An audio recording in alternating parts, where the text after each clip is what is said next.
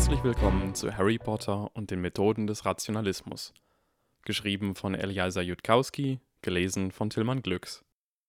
Kapitel 2 Alles, woran ich glaube, ist falsch. Nur um sicher zu gehen, Papa, sagte Harry, falls Professor McGonagall dich schweben lässt, obwohl du genau weißt, dass du nicht an irgendwelchen Seilen hängst, dann ist das ein Beweis. Du wirst es nicht abstreiten und behaupten, dass es irgendein Zaubertrick war. Das wäre unfair.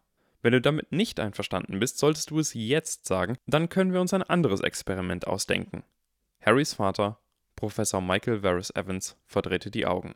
Ja, Harry. Und Mama, deine Theorie besagt, dass Professor McGonagall es schafft, und wenn das nicht klappt, dann gibst du zu, dass du falsch liegst und behauptest nicht, dass Zauberei nicht funktioniert, wenn die Leute daran zweifeln oder irgend sowas. Die stellvertretende Schulleiterin Professor Minerva McGonagall sah Harry irritiert an. War das jetzt alles, Mr. Potter? Darf ich jetzt beginnen? Alles? Wahrscheinlich nicht, sagte Harry. Aber es sollte uns zumindest weiterbringen. Professor McGonagall, bitte sehr. Vengardium Leviosa. Harry sah seinen Vater an. Oh, sagte Harry. Sein Vater sah ihn an. Oh, erwiderte er. Dann wandte Professor Varys Evans sich wieder an Professor McGonagall. In Ordnung, Sie können mich jetzt wieder runterlassen. Sein Vater wurde sorgsam wieder zu Boden gelassen. Harry fuhr sich mit der Hand durchs Haar. Vielleicht lag es ja daran, dass ein Teil von ihm schon längst überzeugt gewesen war, aber das ist ziemlich enttäuschend, sagte Harry. Man sollte denken, dass ein viel dramatischeres mentales Erlebnis mit der bayesischen Aktualisierung basierend auf einem Ereignis von infinitesimaler Wahrscheinlichkeit verknüpft ist, Harry brach ab. Professor McGonagall, seine Mutter und sogar sein Vater warfen ihm wieder diesen Blick zu. Ich meine, mit der Feststellung, dass alles, woran ich geglaubt habe, falsch ist. Es hätte wirklich aufregender sein sollen. Sein Gehirn hätte alle bisherigen Ansichten über das Universum hinauswerfen sollen, die allesamt nicht zugelassen hätten, dass sowas passiert. Doch stattdessen schien sein Gehirn einfach zu denken, naja gut, ich hab gesehen, wie ein Hogwarts-Lehrer mit dem Zauberstab gewedelt hat und deinen Vater in der Luft schweben ließ. Und jetzt?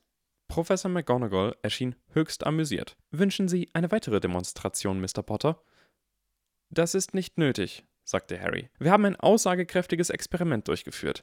Aber. Harry zögerte. Er konnte nicht widerstehen. Und unter diesen Umständen sollte er gar nicht widerstehen. Es war gut und richtig, neugierig zu sein. Was können Sie noch tun? McGonagall verwandelte sich in eine Katze.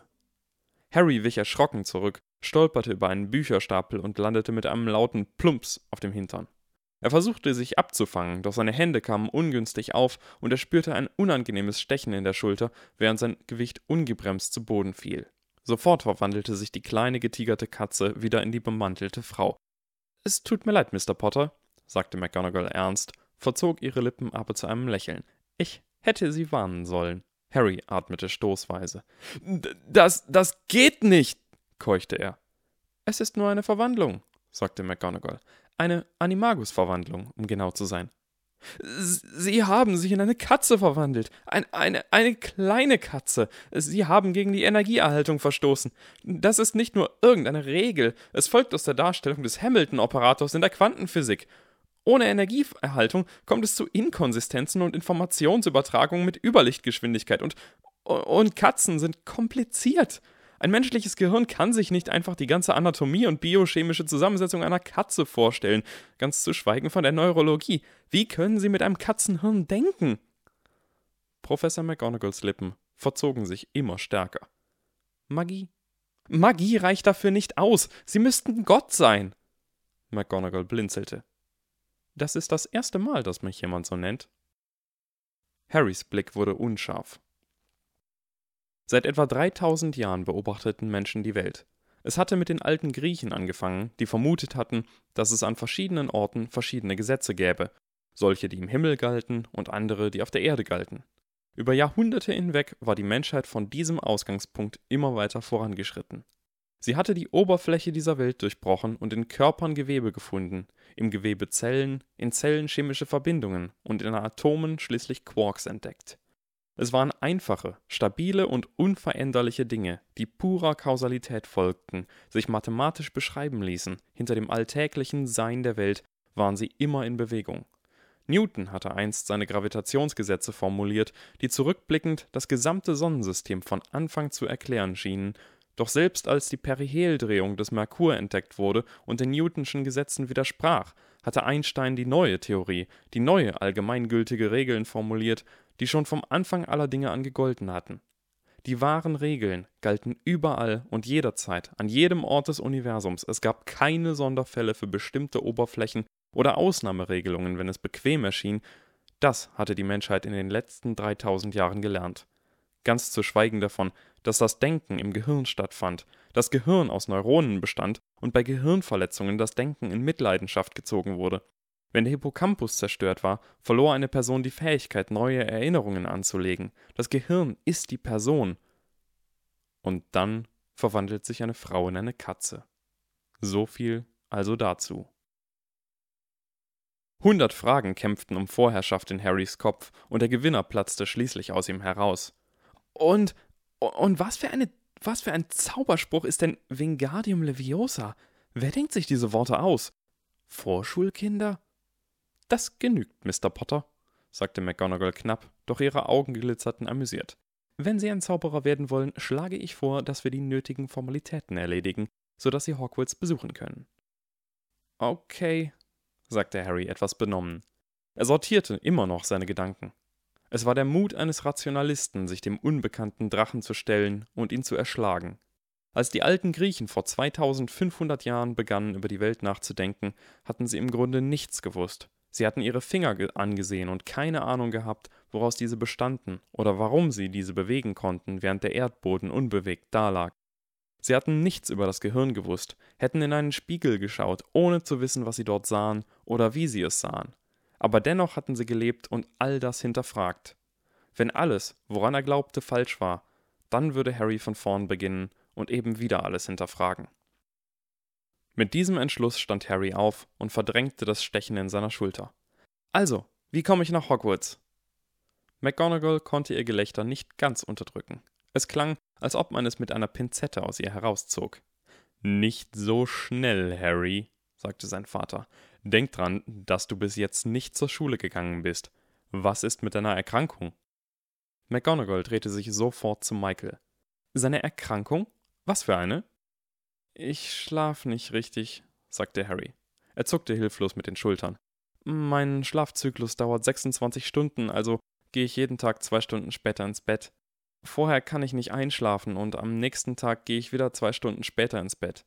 10 Uhr abends, Mitternacht, 2 Uhr morgens, 4 Uhr morgens und so weiter, rund um die Uhr. Selbst wenn ich versuche, früher aufzustehen, bin ich den ganzen Tag fix und fertig und es bringt trotzdem nichts. Deswegen habe ich bisher keine normale Schule besucht. Unter anderem deswegen, sagte seine Mutter.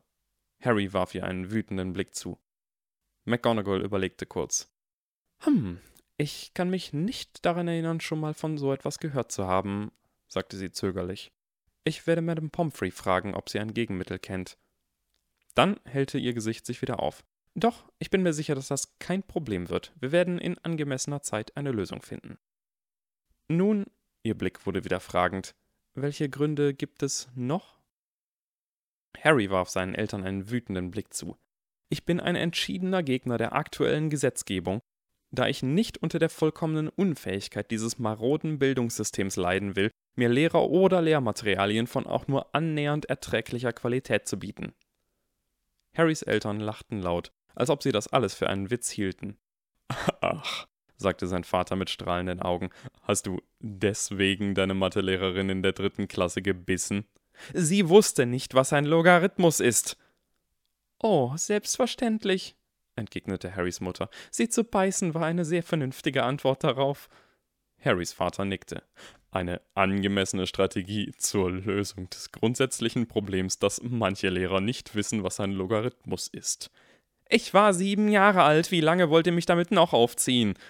Ich weiß, sagte seine Mutter mitfühlend, da beißt man einmal einen Mathelehrer und wird immer wieder daran erinnert. Harry wandte sich an McGonagall. Da, Sehen Sie, was ich ständig ertragen muss? Entschuldigt mich, sagte Petunia und rannte auf die Terrasse, wo sie in schallendes Gelächter ausbrach. Ähm, auf. Ähm. McGonagall schien das Sprechen aus irgendeinem Grund schwer zu fallen. Auf Hogwarts werden keine Lehrer gebissen. Ist das klar, Mr. Potter? Harry blickte sie finster an. Gut, ich beiße niemanden, der mich nicht zuerst beißt. Bei diesen Worten musste auch Professor Michael Varys Evans kurz den Raum verlassen. Nun, seufzte McGonagall, nachdem Harrys Eltern sich beruhigt hatten und zurückgekehrt waren. Nun gut. Ich glaube, angesichts dieser Umstände sollten wir Ihre Schulsachen erst einen oder zwei Tage vor Beginn des Schuljahres einkaufen. Was? Warum? Die anderen Kinder wissen doch schon so viel über Zauberei, nicht wahr? Ich muss sofort anfangen, sie einzuholen. Es sei Ihnen versichert, Mr. Potter, erwiderte McGonagall, dass Hogwarts vollkommen dazu in der Lage ist, die Grundlagen zu lehren. Außerdem vermute ich, Mr. Potter, dass Sie es, sofern ich Sie zwei Monate lang mit Ihren Schulbüchern allein lasse, selbst ohne Zauberstab schaffen, von diesem Haus nur einen riesigen Krater zurückzulassen, aus dem purpurner Rauch aufsteigt. Wenn ich dann zurückkehre, um sie abzuholen, werde ich drumherum eine entvölkerte Stadt vorfinden und eine Horde riesiger Zebras, die ganz England in Angst und Schrecken versetzt. Harrys Eltern nickten in vollkommener Eintracht. Mama, Papa,